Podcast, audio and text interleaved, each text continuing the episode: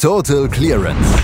Der Snooker-Podcast mit Andreas Thies, Christian Ömicke und Kati Hartinger auf meinsportpodcast.de.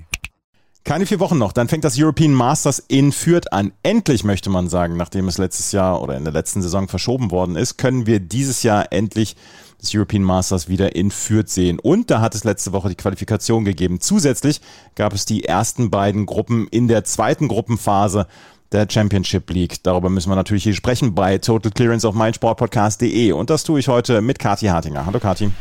Guten Morgen, Andreas. Meine Güte, wir haben viel gerechnet in den letzten Wochen, ne? wer ist in welcher Gruppe und wer kommt wie weiter. Aber wenn wir mal ganz ehrlich sind, am coolsten ist es doch, dass wir endlich wissen, wer nach Fürth kommt, wen wir hier vor unserer Haustür sehen können, live und in Farbe, mit echten Snookertischen und einem hoffentlich vielleicht neuen Setup in der Stadthalle. Also es bleibt sehr, sehr spannend, aber immerhin wissen wir, wer da antanzen wird und das sind Top-Namen. Das sind Top-Namen, aber äh, neues Setup, gibt es da in irgendeiner Weise Gerüchte? Naja, also wir wissen ja immer noch nicht so ganz genau, wie das Format jetzt umgesetzt werden wird und, und wie viele Tische am Ende und wo die stehen. Also ich bin total gespannt, wie das laufen wird, aber da hält man sich noch ein bisschen bedeckt im Moment. Also ja, Christian und ich haben auch schon hier rumgerätselt, wie das dann funktionieren kann am Ende werden da ein paar Tische stehen und da werden Leute drumrum sitzen, hoffentlich wieder so nah, wie wir das vom Paul Hunter Classic auch gewohnt sind. Und dann wird Snooker gespielt. Ne? Und das eben von Top-Leuten. Aber so die, die letzten Details, da warten wir schon ein bisschen drauf.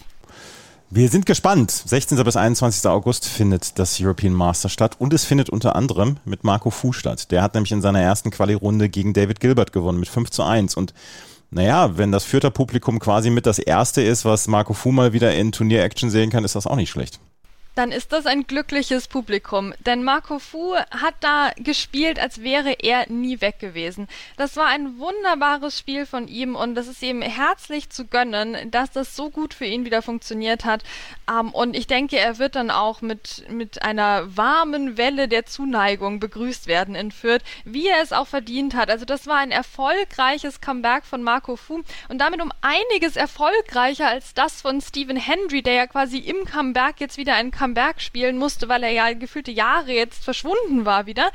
Ähm, trotz seiner Invitational Tour Card, ne, die muss er jetzt doch ein bisschen rechtfertigen. Da hat er mal gemeldet, hat er mal mitgespielt.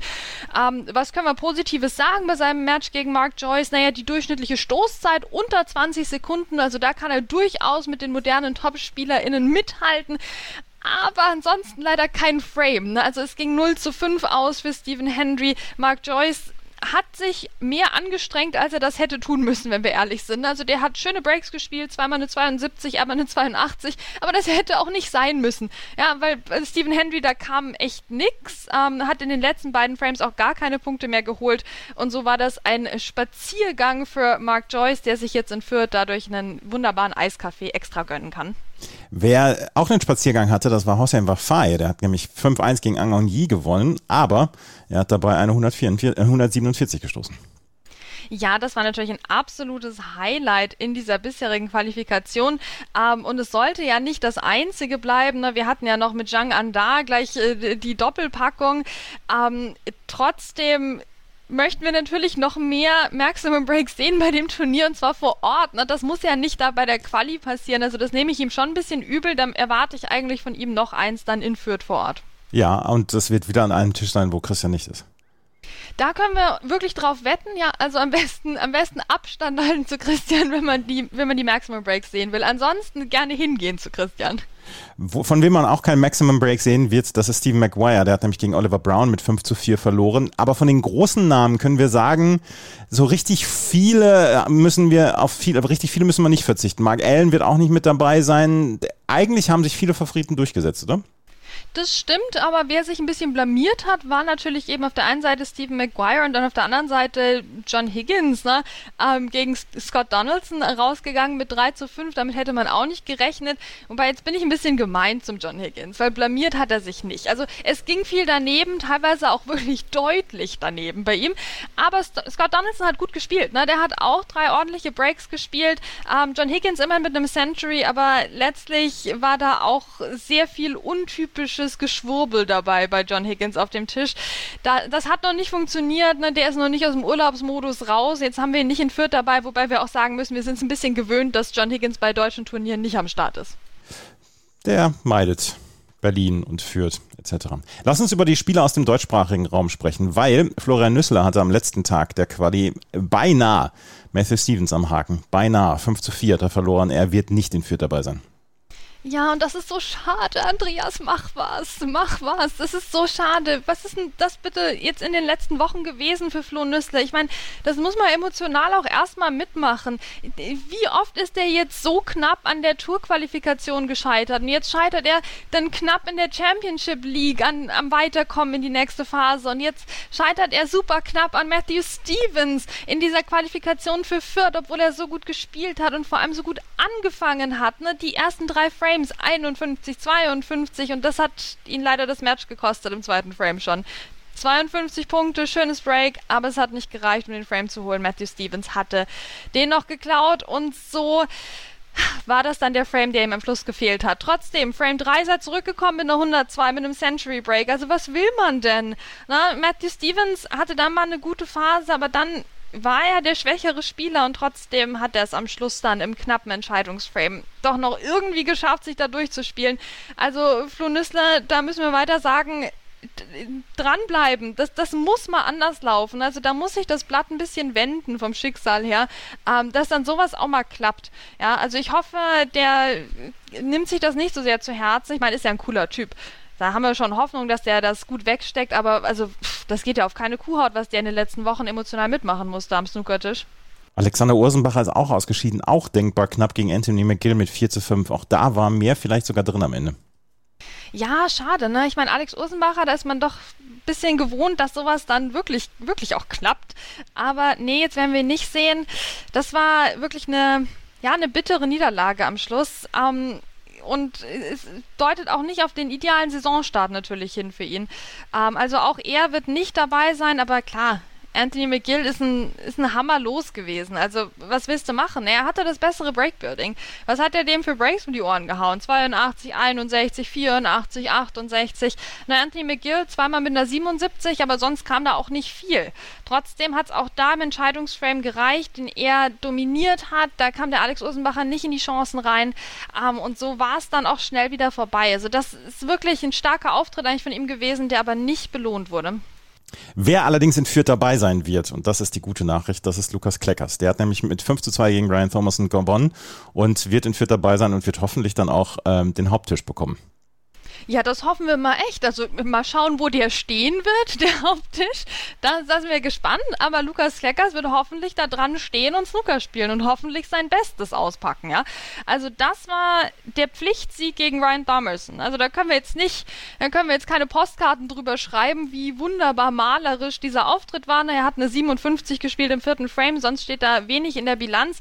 Und auch ansonsten, das war jetzt keine Glanzstunde des Snookersports, aber es war der Pflichtsieg und das ist eine gute Nachricht Nachricht für Fans von Lukas Kleckers, denn gerade mit diesen ja, Pflichtaufgaben hat es in den letzten Jahren nicht immer sehr gut geklappt. Na, und das ist also ein Fingerzeig in die richtige Richtung, dass er sich da nicht noch mehr Mühe gemacht hat. Na, dass es nicht in den Entscheidungsframe ging oder so, sondern dass er das runtergespielt hat ohne Schnörkel und jetzt ist er in Fürth dabei. Wunderbar. In Fürth wird auch dabei sein Mark Williams. Der hat allerdings äh, ganz schön schwitzen müssen gegen Liam Highfield mit 5 zu 4 und er hat den Decider mit einem Punkt gewonnen. Ja, das war, das war super knapp. Meine Güte, Mark Williams. Na, ähm, das ging auch ein bisschen für ihn so weiter. In der Championship League lief es jetzt auch nicht wirklich rund, um das schon mal vorwegzunehmen. Also, da, ja, da braucht man halt die Coolness, ne, um das noch zu holen, um, um den Entscheidungsframe ins Ziel zu bringen mit dem einen Pünktchen dann am Schluss, mit dem 62er Break. Ne? Also, wow, da, da läuft es ein bisschen kalt den Rücken runter. Das ist eine gute Sache bei den Temperaturen. Ähm, der arme Liam Highfield ne, hat auch ein Century gespielt, hat sich auch wieder angestrengt, aber Mark Williams war doch übers Spiel hinweg so ein bisschen besser in den Breaks und dann vor allem halt in der entscheidenden Stelle kam dieses Killer-Break von Mark Williams. Eieiei, aber der wird natürlich auch jemand sein, den wir in Fürth sehr, sehr gerne sehen werden. Den haben wir auch bei der Championship League gesehen. Du hast es gerade schon charmant übergeleitet. Äh, zwei Gruppen sind gespielt worden. In der Gruppe E und in der Gruppe F wurde gespielt. Und beides Mal haben sich vielleicht nicht die Favoriten hier durchgesetzt. In der Gruppe E setzte sich Lüningen durch. Vor allen Dingen in einer starken Gruppe mit Stephen Maguire, Mark Williams und Aaron Hill. und Lüning kommt weiter und das können wir schon als kleine Überraschung äh, bewerten, oder? Definitiv. Und da war sehr, sehr viel Championship League Phase 2 drin in dieser Gruppe. Ähm, denn ja, Stephen Maguire und Mark Williams haben es nicht geschafft, sich da durchzusetzen. Also keiner von beiden. War ja klar, dass nur einer weiterkommen kann, aber dass es beide nicht schaffen, das ist schon extrem seltsam. Aber Lü Ning hat das am Schluss echt so souverän gemacht. Ähm, der hat Mark Williams mit 3 zu 0 nach Hause geschickt.